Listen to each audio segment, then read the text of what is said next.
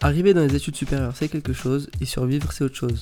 Dans le campus vous permet de mieux appréhender les études supérieures et de vous informer sur les différentes facettes de la vie étudiante. BAFA, association, permis, dans le campus vous dévoile tout.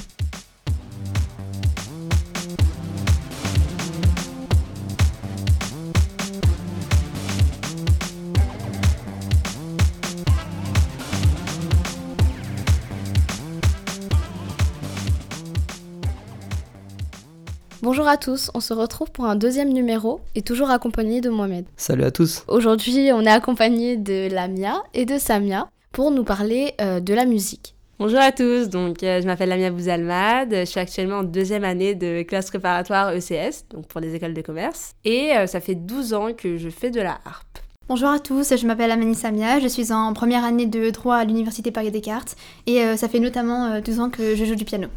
Je voulais vous demander euh, comment vous êtes tombé dans la musique? Comment vous avez fait pour continuer euh, pendant autant de temps la musique? En sachant qu'il euh, y a beaucoup de gens qui commencent et qui, au bout de un an maximum, arrêtent bah, C'est vrai que c'est ça le plus difficile un petit peu dans la musique, c'est de continuer et de toujours avoir le même investissement. Moi, ce qui était simple, c'était que ma mère, en fait, voulait faire du piano quand elle était petite. Elle n'avait pas pu en faire, du coup, euh, bah, elle nous a un peu transmis cette. elle nous a directement, quand on était petit, elle nous a inscrits. Donc, moi, j'ai commencé à 7 ans. Ma sœur, elle avait 4 ans plus que moi, elle, elle a été aussi inscrite, mon petit frère. Donc, ensuite, ce qui m'a aidé, c'est qu'à partir de la 6 j'ai pu rentrer en CHAM, donc c'est en classe à horaire aménagé musical. Ce qui était un petit peu stressant, c'est qu'en fait, euh, on fait face directement à une certaine sélection, car euh, ils prennent que 25 élèves. Et ce qui est bien, c'est que c'est pas que les personnes qui font, euh, par exemple, moi j'avais commencé à 7 ans, mais il y a des personnes qui avaient commencé en, en 6e. Donc la CHAM, c'est vraiment ouvert à différents profils. Donc ensuite, pendant 4 ans, donc je suis restée en CHAM. Les bénéfices, c'est que vous faites à la fois de la musique et c'est corrélé avec votre cursus scolaire. Il y a une certaine pression parce que vous devez assurer dans les deux sens, c'est-à-dire que si vous avez des mauvaises notes bah, en musique, bah, vous pouvez facilement quitter la classe CHAM. Donc, mais à côté de ça, vous faites plein de choses, euh, des, euh, des, voyages, c'est vraiment génial. Et puis ensuite, euh, au lycée, la classe CHAM s'arrête et j'ai continué euh, au lycée, puis là en prépa. J'ai commencé à vrai dire le piano à l'âge de 3 ans. J'ai toujours été euh, attirée par cet instrument, euh, sachant que ma mère aussi écoutait énormément de musique classique, donc j'étais directement assez, enfin j'étais directement rentrée là-dedans. Mais je dirais plutôt que c'est moi qui ai voulu jouer, sachant que à chaque hôtel auquel j'allais, il y avait tout le temps un piano et je, mm. je, courais tout le temps sur le piano et puis je jouais. J'ai voulu m'inscrire au conservatoire, mais moi par contre on m'avait dit que je ne pouvais pas car je ne savais pas lire. Donc oui, j'avais encore 5 ans. Ah et donc je devais attendre, oui, non, je, devais attendre que je sois euh, au moins en CE1. Donc je suis mm. partie dans une école privée pendant 6 ans. Et ensuite euh, retourner au conservatoire euh, à l'âge de 12 ans. Mais disons que le piano fait aujourd'hui partie de ma vie en fait. Le piano est égal moi. voilà, donc je ne me verrai pas continuer ma vie sans le piano parce que c'est mon mode de vie et c'est quelque chose que j'aimerais continuer bah, toute ma vie tout simplement. Et si mes enfants le veulent bien. Aussi, voilà. C'est quelque chose c'est quelque chose que c'est quelque chose que vous transmettrez sans hésitation euh, à vos enfants ou à vos proches, euh, vraiment parce que c'est une passion en fait. Ça se voit quand vous en parlez, vous êtes passionné. Bah, c'est sûr que après ça ouvre bah, différentes portes. C'est-à-dire que moi j'ai déjà donné des cours à des petites. En fait, on avait une classe qui avait un peu cette politique-là. Bah, les grands donnaient des cours euh, aux petites. J'ai déjà donné des cours à des petites. J'ai déjà pu faire plein de choses grâce à la musique. Ça m'a permis euh, bah, de le transmettre aux petits, mais c'est aussi de le transmettre à différentes personnes. Moi, j'ai déjà pu jouer dans les hôpitaux. J'ai déjà joué dans un film grâce, ah, euh, grâce à la. Ah non, mais c'était c'est en seconde en fait. Euh, en seconde, je devais aller en colonie et sauf que je savais que j'aime bien le cinéma, les séries, j'adore ça. Du coup, j'ai tapé le truc impossible sur internet, figuration avec de la harpe. Au final, j'ai trouvé une petite annonce qui datait de, de trois mois. Je me suis dit, c'est pas grave, j'envoie un mail. Il fallait envoyer un mail avec, euh, avec une vidéo dans laquelle on jouait. Donc, je suis partie au conservatoire. Ma copine m'a filmé. Et au final, j'ai reçu de, deux secondes après, donc j'ai reçu, euh, non, deux jours après, je voulais dire, j'ai reçu euh, bah, un mail me disant que c'était formidable parce qu'ils cherchaient une harpiste et ils en trouvaient pas. Du coup, je me suis dit, bah, c'est parfait. Du coup, on m'a envoyé les partitions.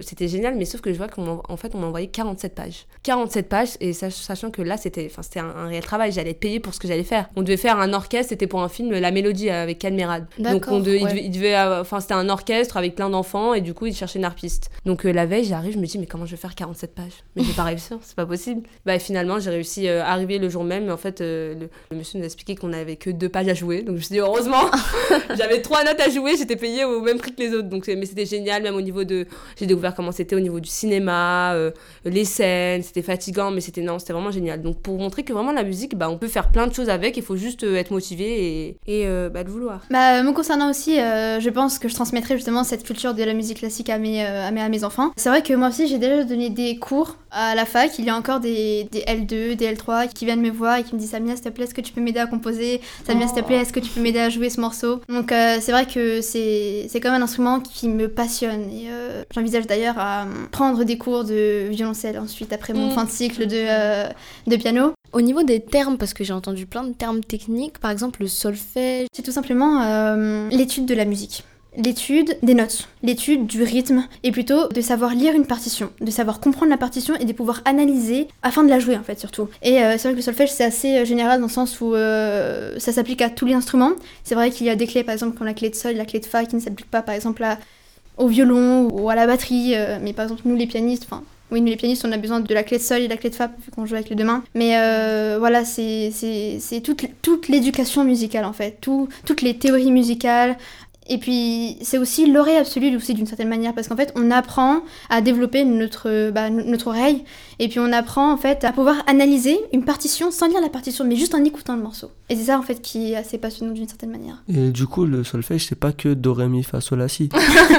ah non, pas du tout, non, pas du tout. Bah justement, c'est vrai que comme euh, bah, elle l'a très bien expliqué, Samia, euh, pour faire simple, bah, savoir lire une partition. Si vous voulez jouer un morceau, vous n'avez pas le choix. C'est savoir comprendre toute, bah voilà, c'est aussi un peu une langue en fait. Euh, Exactement. C'est ça, c'est une langue et il faut savoir comprendre le langage. C'est bien le solfège, mais c'est juste, voilà, au bout d'un moment, on est un petit peu. Euh, certaines personnes peuvent être lassées. Ça, ça je sais pas, toi, peut-être, je pense que t'adores. Moi, honnêtement, euh, c'est vrai que euh, j'avais une petite période, quand j'avais 8-9 ans, où ça me lassait. Dans le sens où, en fait, c'était pas redondant, mais disons qu'on avait des devoirs, on avait des choses à faire, et puis ça, ça, ça devenait répétitif. En fait, au fur et à mesure du temps, je me suis rendu compte que c'est tellement primordial parce que moi, c'est vrai que, en fait, je joue énormément d'oreilles. Ma prof de piano me, le reproche énormément. Pas, pas tout le temps, mais c'est vrai que parfois c'est pas positif, c'est que euh, je joue d'oreille. Donc moi à partir du moment où j'ai écouté le morceau, je suis en, capacité de le jouer. Mais en général, c'est ça. Donc, ce qui fait, c'est que euh, j'ai tendance à ne pas lire ma partition. Et donc maintenant, ça me porte préjudice. Parce que du coup, quand j'étais petite, euh, c'est vrai que les cours de solfège, du coup, m'agaçaient. J'aimais pas lire. Et la clé de fa, elle était totalement insupportable. donc, c'est vrai que maintenant, j'ai connu des difficultés à cause de ça. Parce que l'oreille, c'est bien, mais ça ne suffit pas, en fait. Donc c'est vrai que le solfège, c'est quand même très important. J'ai une question peut-être assez bête, mais est-ce que quand vous écoutez des musiques qui sont pas classiques, euh, je vais pas donner de nom, mais des artistes contemporains, etc., est-ce que vous arrivez à retenir les notes, etc. Quand je parle de musique, ça veut dire par exemple une musique de Joule, un truc du genre. est-ce qu'une musique de Joule, par exemple, vous arrivez à voir les do, etc. et à peut-être le rejouer au piano ou à la harpe. La harpe, je sais pas. ça se tente. Euh, je dirais que oui. Durant mes cours de composition, on a pu comprendre comment la musique aujourd'hui est-elle faite. Donc en soi, on est en capacité de reconnaître la note, mais aussi on est en capacité d'analyser le rythme, parce que le rythme reste toujours vivant, peu importe le style de musique. Et euh, je rajouterais que au sein des musiques euh, contemporaines, on peut remarquer que si on divise le morceau, vous allez vous rendre compte en fait que c'est plusieurs parties qui se jouent et qui se collent. En fait, c'est du collage. C'est vrai que je suis navrée de, vous l'annoncer, mais la majorité des musiques de maintenant sont du collage. Elles ne sont pas faites par de vrais instruments et euh, Du coup, je voulais savoir combien de temps ça vous a, ça vous a pris pour maîtriser un instrument, vraiment de la lecture d'une partition à euh, la pratique, à jouer de l'instrument et euh, vraiment aussi la maîtrise du stress quand on joue face à des gens, pas se tromper, etc. Et à quel moment vous avez vraiment réussi à maîtriser? J'ai toujours des choses à apprendre. vraiment, réellement, c'est comme tu disais, la, maîtrise du stress, les premières auditions. Moi, je fais un, là, c'est un instrument à cordes pincées. Donc, c'est-à-dire qu'il suffit juste que j'ai les mains moites pour que bah, je glisse, mes mains glissent, que je me trompe. C'est réellement en fait une. Enfin, on comprend que bah, le stress, ça peut être euh, un allié comme notre pire ennemi. Réellement, il y a des morceaux où. Enfin, vous pouvez vous tromper. Oui, ça m'est déjà arrivé pendant une audition de me tromper, ça, de recommencer un morceau, mais tout est dans l'attitude en fait. Quand je me trompe, je fais comme si je m'étais pas trompée. C'est vrai qu'en fait, au fur et à mesure des années, on commence à comprendre des choses. Là, je peux lire une partition, je peux jouer un morceau, euh, je peux m'adapter. Euh, la gestion du stress, du coup, elle est moins présente dû au fait que j'ai fait un certain nombre d'auditions, le fait de changer de public, j'ai joué dans les hôpitaux. Puis mieux concernant, euh, je dirais que j'ai eu plus de facilité à maîtriser le piano que plutôt mes partitions.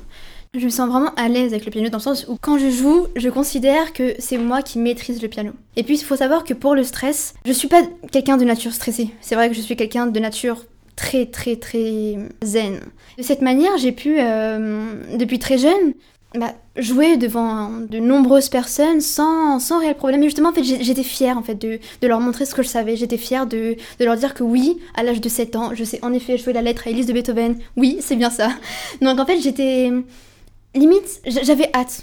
J'étais impatiente en fait plutôt de, de jouer euh, ce morceau que j'avais tant préparé plutôt que qu'avoir peur en fait. Donc... Euh, je dirais que le stress aujourd'hui n'est toujours pas présent. Peut-être euh, qu'il arrivera le jour où je passerai le concours euh, au Conservatoire national supérieur de Paris.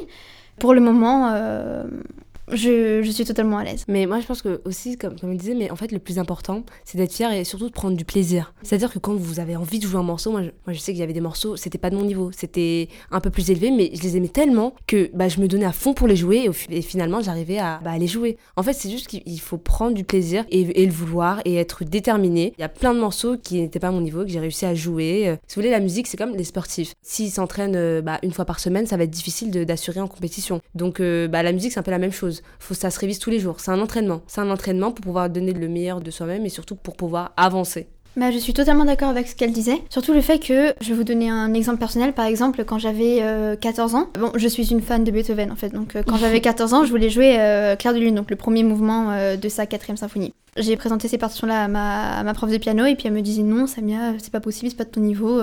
Puis moi, j'ai été tue que, que je suis, je, je, suis restée tout aussi motivée et puis un mois après, je suis arrivée avec ma partition et je joué le morceau en entier en lui disant bah je suis en capacité de le faire. à 14 ans À 14 ans, ouais. Moi, je sais jouer du triangle. Parfait. Et du coup, je voulais savoir. Alors, moi, par exemple, j'ai 19 ans et je m'intéresse vraiment au violon. Euh, et je voulais savoir, est-ce que c'est pas trop tard pour moi de commencer à apprendre Ou si vraiment il faut euh, commencer très jeune? Alors, moi, je considère qu'il n'est jamais trop tard pour bien faire. Il est vrai que à partir de tes 13 ans, tu ne peux plus suivre tes cours au conservatoire. Cependant, maintenant que tu es majeur, en fait, tu peux t'inscrire en cours d'adulte. Donc c'est vrai que tu n'auras peut-être pas le parcours diplômant, parce que oui, c'est comme la danse classique, en fait, il faut que, faut que tu aies un certain âge pour, pour, pour commencer. D'accord. Mais euh, je pense que c'est absolument pas trop tard, et puis tu as d'autres alternatives que le conservatoire. Par exemple, tu peux faire des cours particuliers, euh, tu peux euh, aller dans une école privée, tu as plusieurs solutions afin d'apprendre un instrument, mais je considère personnellement que ce n'est pas trop tard et qu'il n'est jamais trop tard. Moi aussi, je considère que réellement, hein, si t'es déterminé, si t'es motivé, non, c'est jamais trop tard. J'ai une amie à moi, donc elle avait sa grande sœur qui a fait du tuba, mais ensuite, pendant 5 ans, ensuite elle a arrêté, elle avait 22-23, et ensuite elle a fait de la harpe, comme sa sœur. Non, pour dire que réellement, c'est pas trop tard. Euh, tu peux rapidement euh, trouver un prof. Euh, donc au conservatoire, je, tu m'as dit que c'était à partir de 13 ans qu'on peut.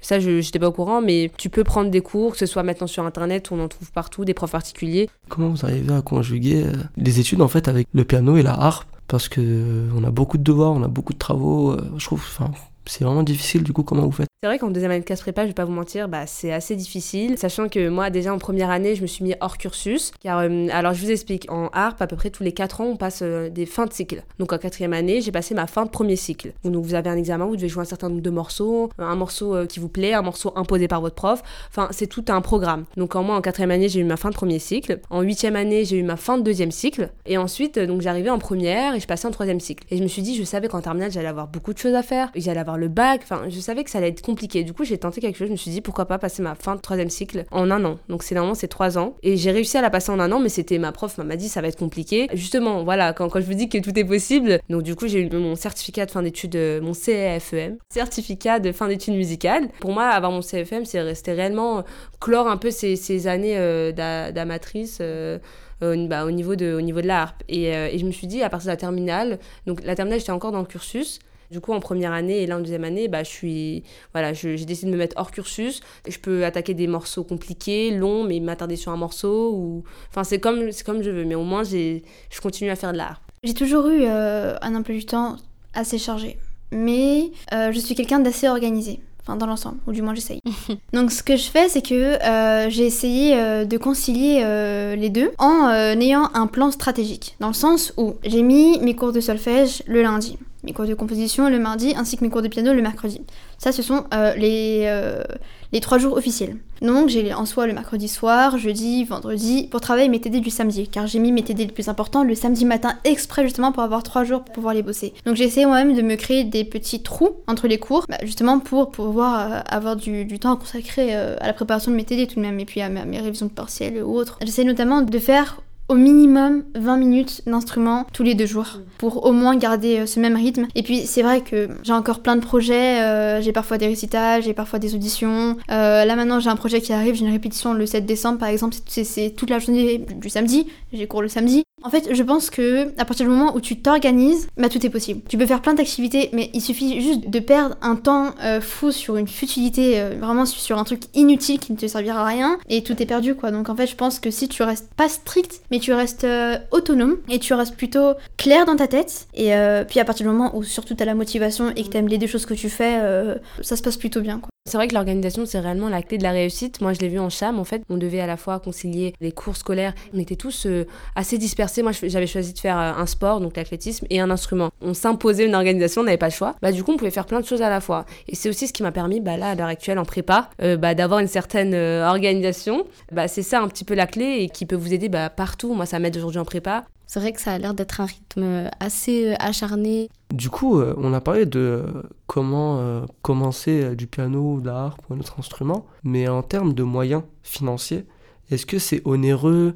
Est-ce qu'il faut acheter? Parce que moi, personnellement, je... bon, vous n'allez pas me croire, mais j'aimerais bien faire du piano. Mmh. J'ai pas trop de temps, mais j'aimerais bien faire du piano quand même. Donc, est-ce que je dois acheter un piano à queue? Je pense pas, vu que c'est cher. Mais du coup, j'ai des questions. comment, un niveau financier, si c'est un petit peu la galère, comment je fais? Surtout, est-ce que euh, votre commune, est-ce qu'elle offre des opportunités pour que vous puissiez pratiquer? Est-ce que vous avez des lieux pour pratiquer? En parlant de moyens financiers, les cours, combien ça coûte? Par exemple, le solfège alors, déjà pour commencer le piano que je pense qu'on peut laisser tomber. Exactement. Parce que moi non plus, je, n'en ai pas. Mais euh, puis concernant le piano, en fait, tu as différents types de piano par rapport à ton niveau. Donc tu as des A1, des A2, tu as des B1, des B2, des C1, des E2. Enfin, je vais pas tous les énumérer, mais tu en as énormément. Et puis bah, disons que le prix minimum c'est 2000 euros, et encore, je suis assez sympa. À chaque niveau, tu rajoutes 2000 euros, tout simplement. Donc, moi, par exemple, euh, allez, euh, je dois avoir au moins un C2, euh, ça coûte aller entre 9000 et 11000. Hein. En fait, je considère que c'est un investissement qui te suivra toute ta vie, hein, tout simplement. Parce que si tu emménages, tu ramènes ton piano, si t'en veux plus, tu le vends, tu le vends, tu gardes l'argent, tu, tu rachètes un autre. C'est un investissement. Et c'est vrai que si tu commences, Bon, j'espère que les vrais musiciens, les vrais pianistes n'entendront pas ce que je veux dire parce qu'ils vont me tuer, clairement. mais tu peux commencer par un piano électrique, mais pas un synthétiseur, mais pas un synthétiseur, j'insiste. Une fois, j'ai joué dans un théâtre. On m'a dit oui, Samia, tu pourras jouer, etc. J'ai dit oui, il n'y a pas de souci, vraiment, il n'y a pas de problème. Je m'attendais à un vrai piano, ils m'ont donné un synthétiseur, j'ai refusé, je leur ai dit c'est hors de question. C'est l'insulte. Ah c'est une insulte. Tu ne peux pas jouer avec un synthétiseur. C'est quoi là, le problème avec le Alors, synthétiseur un piano, un, piano à 88 touches. D'accord. Un synthétiseur, tu as 3 octaves. Autrement dit, 22 touches. 7 fois 3. tu as 22 touches. Et mais du coup, tu m'as parlé de A1, A2, B1, B2. Le piano à queue, c'est quoi en fait? Le piano à queue a des noms euh, différents. Tout simplement parce que tu as des pianos à queue que tu peux mettre à la maison.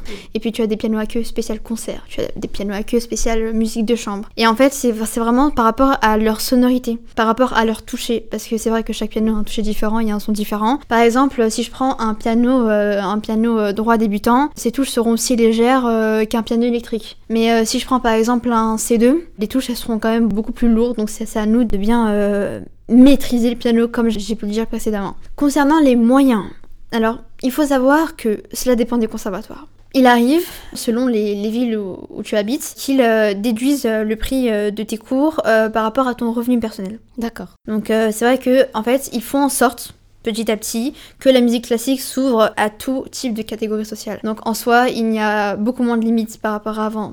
Et puis c'est beaucoup plus ouvert, donc euh, ça permet en fait aux jeunes enfants défavorisés par exemple qui n'ont pas de moyens pour euh, faire des cours de musique et qui considèrent que la musique classique c'est pour telle ou telle catégorie, euh, justement de pouvoir pratiquer cet instrument. Je considère qu'un étudiant qui n'a peu de revenus peut s'offrir des cours de piano ou autre instrument, car d'une part il existe des pianos d'occasion, nous ne sommes pas obligés d'acheter un, un, piano neuf, surtout quand nous sommes débutants, on va pas acheter un piano à 25 000 euros alors qu'on sait à peine jouer. Tout vient en fait petit à petit, il n'y a pas de, il n'y a pas un piano pour un niveau en soi. Puis euh, le conservatoire t'offre euh, généralement, ou du moins très souvent, la possibilité de jouer. Autrement dit, euh, par exemple, bon le mercredi c'est vrai que c'est assez, assez bondé, mais par exemple, si tu veux venir jouer le vendredi soir et que tu n'as pas de piano chez toi, bah tu peux prendre une salle et tu as n'importe quel piano à ta disposition. Puis si par exemple tu souhaites prendre des cours de violon, donc disons que le conservatoire peut te prêter un violon durant une certaine période. Euh, bah, pour venir sur ce qu'elle a dit, c'est vrai que, bon, après, moi je sais que au niveau du prix de l'instrument, ça a déjà été un. Pas un blocage, mais c'est vrai que bah, y a certains profs, des fois, qui demandent aux parents est-ce que vous allez pouvoir acheter euh, l'instrument à, votre enfant?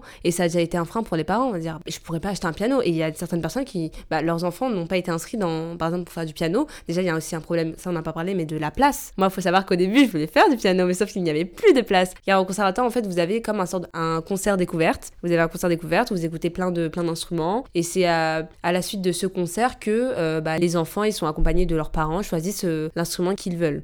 Mais c'est vrai que le prix, bah, il peut, c'est le premier obstacle. Après, c'est sûr qu'il y a des aides, mais il faut savoir que en, rentrant en classe CHAM, je ne payais aucun frais je ne payais aucun frais. Donc quand je vous dis qu'il y avait une réelle sélection, c'était aussi un avantage de rentrer en classe cham, de pas payer les frais. Après, on avait cours de solfège, on avait cours de euh, d'orchestre, on avait euh, voilà, on avait plein de cours, cours d'ensemble, mais je ne payais pas les frais. Mais j'avais aussi une certaine rigueur euh, à avoir durant bah, durant la classe cham. Donc non, c'est vrai que le prix ça peut être aussi bah, la première chose qui stoppe les, les personnes, mais comme elle l'a dit, Samia, on peut trouver des, pianos d'occasion et puis voilà, c'est c'est un investissement, c'est pas n'importe quel investissement. Ça peut paraître très décourageant pour certains d'entendre ça. Au fur et à mesure du temps, ça reste quelque chose qui reste assez accessible et surtout euh, le fait qu'il y ait, euh, je crois que ça s'appelle concert découverte. oui, les, oui, les concerts de découverte. Voilà, c'est ça. Si vous n'avez pas d'idée euh, pour quel instrument faire, c'est l'occasion, c'est une merveilleuse occasion de tester, d'entendre des instruments et peut-être d'avoir le coup de foudre pour un instrument de musique. Donc, malgré les aspects financiers qui peuvent paraître énormes,